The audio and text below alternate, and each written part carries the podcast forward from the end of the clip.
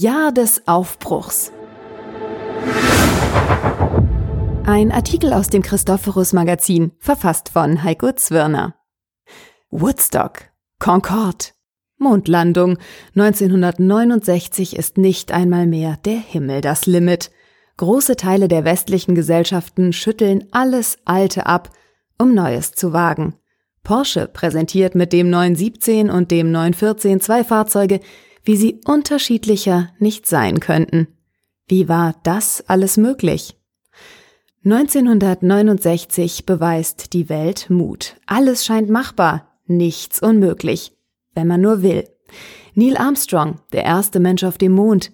Die 747 hebt ab, das bis dato größte Passagierflugzeug der Welt. Die Concorde, die schnellste je gebaute Röhre, überquert in einer gefühlten Kaffeepause den Atlantik.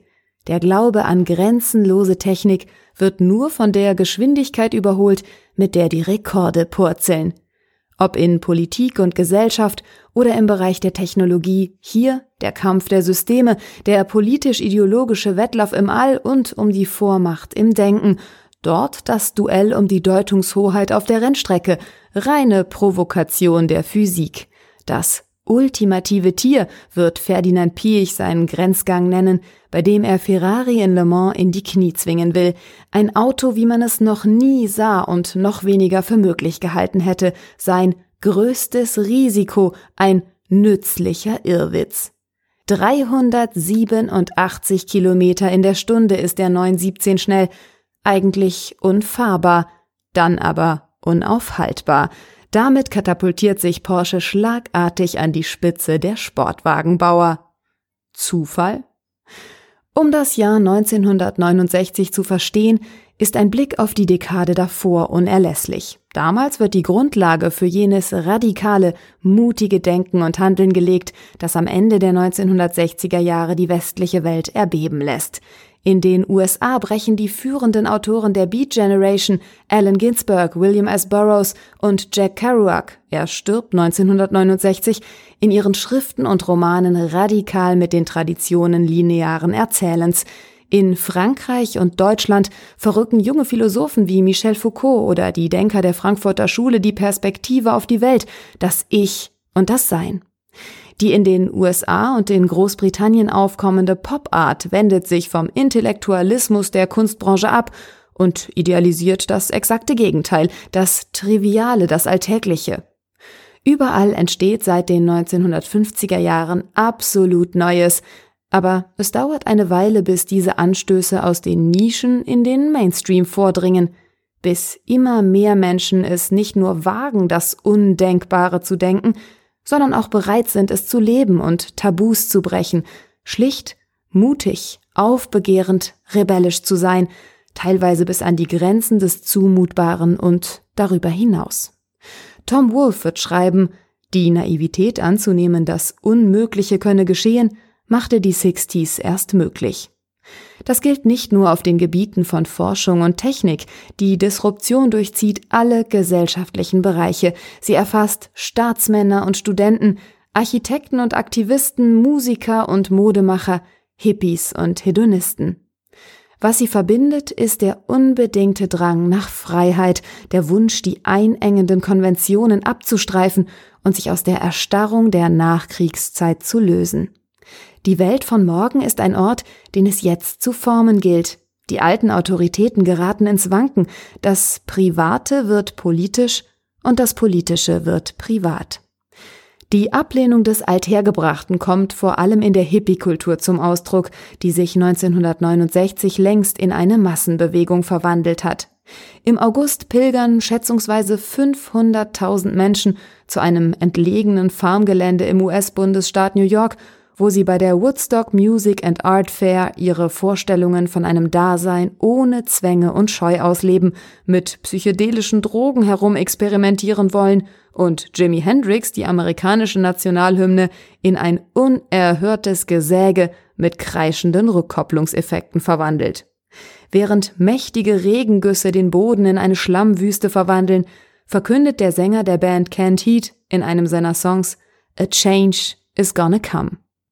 Dabei ist die Veränderung längst in vollem Gange. Das Musical Hair wird zum Welterfolg und verbreitet die Botschaft Make Love, not War, sogar im kommunistischen Belgrad.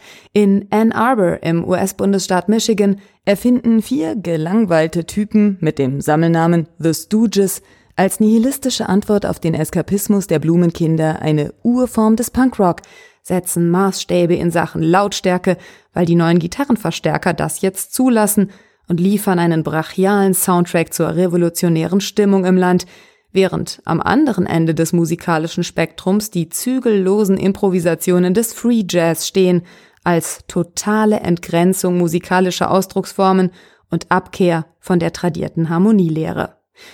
Auch die Traumfabrik muss sich neu erfinden. In Hollywood rebelliert eine junge Generation von Autorenfilmern gegen die ästhetischen Formeln und überkommenen Moralvorstellungen des Studiosystems, bringt Sex, Drugs und Rock'n'Roll auf die Leinwand. Den Regisseuren spielt in die Karten, dass die Filmkameras handlicher geworden sind und größere Beweglichkeit ermöglichen. Bei Außenaufnahmen an realen Orten entsteht mehr Nähe und Authentizität als beim Dreh in Studiokulissen. Arthur Pence Gangsterfilm Bonnie und Clyde trifft den Geist der Zeit. Aus Verbrechern werden vermeintliche Identifikationsfiguren, die sich über die Regeln des Establishments hinwegsetzen.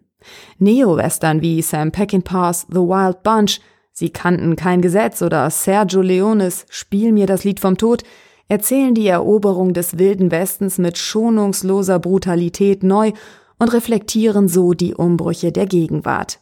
Dennis Hoppers Easy Rider, die Geschichte zweier Aussteiger, die sich auf ihre Motorräder setzen, um die Freiheit zu suchen, wird zum Kultfilm der Woodstock-Generation. Der Oscar für den besten Film des Jahres 1969 geht an John Schlesingers Asphalt Cowboy, der eine Liebesbeziehung zwischen zwei Männern thematisiert. Überhaupt gehen die Tabubrüche des New Hollywood mit einer nie dagewesenen Freizügigkeit einher. Auf den Kinoleinwänden, Theaterbühnen und Werbeplakaten ist plötzlich viel nackte Haut zu sehen. Die sexuelle Befreiung setzt eine Dynamik in Gang, die bis in die Mitte der Gesellschaft vordringt. Während der Stonewall-Aufstand in der New Yorker Christopher Street im Juni die Geburtsstunde der organisierten Schwulenbewegung markiert, misstrauen Hippies angeblich jedem, der zweimal mit derselben Person ins Bett geht. Im Zuge dieser Liberalisierung werden auch die tradierten Rollenbilder von Mann und Frau über Bord geworfen. Der französische Modeschöpfer Yves Saint Laurent steckt seine Models in Hosenanzüge und entwirft transparente Oberteile, die ohne Unterwäsche getragen werden sollen.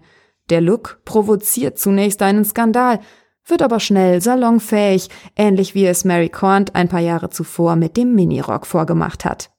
Knallige Farbwelten gepaart mit Materialien wie Plastik und Gummi finden sich im Möbeldesign des Dänen Werner Penton, der sich damit deutlich von der nüchternen Tradition des skandinavischen Holzmöbeldesigns distanziert und den Nierentisch oder die Schrankwand auf die Müllhalde der Einrichtungskultur wirft. Auch der Porsche 914 hätte wohl zu keiner anderen Zeit entstehen können als Ende der 1960er Jahre, nicht nur wegen seiner poppigen und farbenfrohen Lackierungen, sondern weil er wie kein zweiter Sportwagen seiner Ära für die Emanzipation hinter dem Steuer und für eine neue soziale Mobilität steht, ein Auto für jedermann und für jede Frau. Zeiten des Umbruchs bergen allerdings auch dunkle Facetten. Auf der einen Seite stößt das lautstark geäußerte Verlangen nach Veränderung auf die robuste Gegenwehr staatlicher Institutionen. In der westlichen Welt werden nahezu alle Proteste gegen den Vietnamkrieg unterdrückt. Auf der anderen Seite zieht der Terror auf. Manchmal kippt der Befreiungsdrang ins Paranoide und Sektenhafte. Die grausamen Ritualmorde der Manson Family versetzen die gesamte westliche Welt in einen Schockzustand. Für die Hippie-Bewegung ist es das Ende der Unschuld. Trotz oder wahrscheinlich gerade wegen dieser Widersprüche wirken die ausgehenden 1960er Jahre bis heute nach. Im Rückblick mögen die Dynamik und die Dramatik dieser entfesselten Zeit als das Resultat einer Mischung aus Fortschrittsglauben, Unverfrorenheit und Naivität erscheinen, über allem steht jedoch jener grenzenlos wirkende, Grenzen auslotende und überschreitende Veränderungswille, der sich 1969 Bahn bricht. Für viele Porsche-Enthusiasten kommt dieser Zeitgeist im 917 zum Ausdruck. Mut verändert alles.